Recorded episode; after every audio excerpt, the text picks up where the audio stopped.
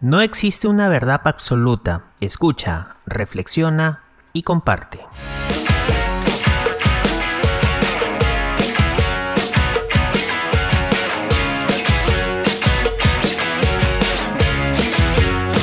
Opínate.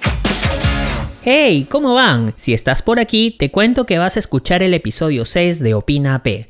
Soy Daniel Navarro Toya y a continuación hablaré sobre los factores protectores y de riesgo en los adolescentes de hoy. Busca el mejor lugar para que reflexiones todo lo que voy a comentar. Obvio. Empezamos.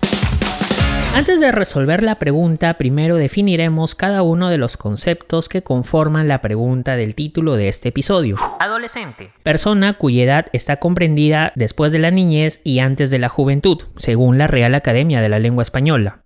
Según Cloaks, esta etapa está desvalorada y desatendida, llena de problemas, pero que esa es la etapa de transición entre la niñez y la adultez. Esta etapa se caracteriza también y según Erickson se manifiesta como una etapa de moratoria, en la cual vendría a ser la prueba y error en varios aspectos de la vida, académicas principalmente, relaciones sociales, entre otros. Factores protectores son las características visibles en los individuos que logran catalizar el desarrollo humano, contrarrestar los efectos de los factores de riesgo y minimizar la vulnerabilidad.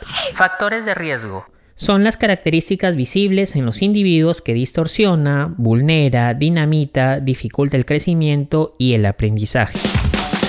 Después de la definición de los componentes del título en este episodio, vamos a identificar cuáles son los factores de riesgo y los protectores. Factores de riesgo.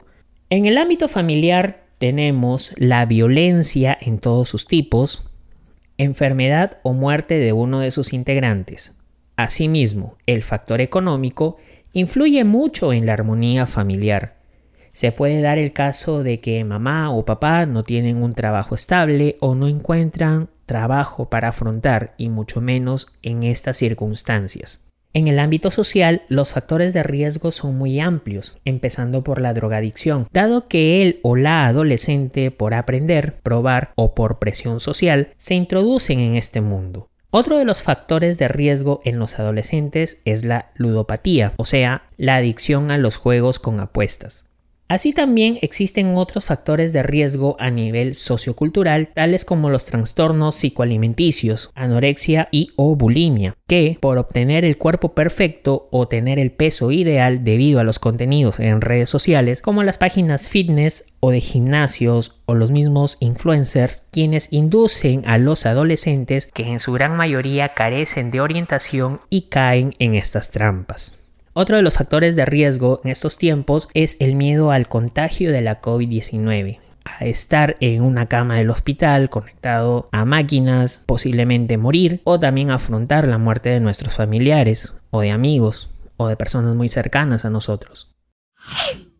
En cuanto a los factores de protección son los que obviamente evitan los factores de riesgo como por ejemplo una buena alimentación, los estudios, las buenas relaciones familiares y grupos amicales donde se promuevan los valores y motive a ir por el camino correcto. Otro de los factores protectores también es el autocuidado, el uso de las mascarillas, el lavado correcto de manos, alcohol, todo lo que prevenga el contagio de la COVID-19.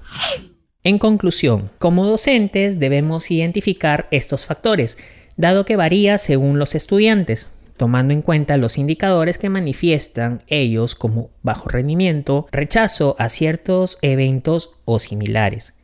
Solo así podemos orientar al protagonista del aprendizaje a lograr sus objetivos o metas propuestas. Gracias por escuchar este episodio. Nos pueden mandar sus sugerencias, observaciones y demás con el fin de mejorar episodio a episodio en nuestro Instagram y en iVoox. Asimismo, nos puedes escuchar en podcast.com, en las plataformas de podcast de Apple y Google y por supuesto en Spotify. Hasta el siguiente episodio. Opínate.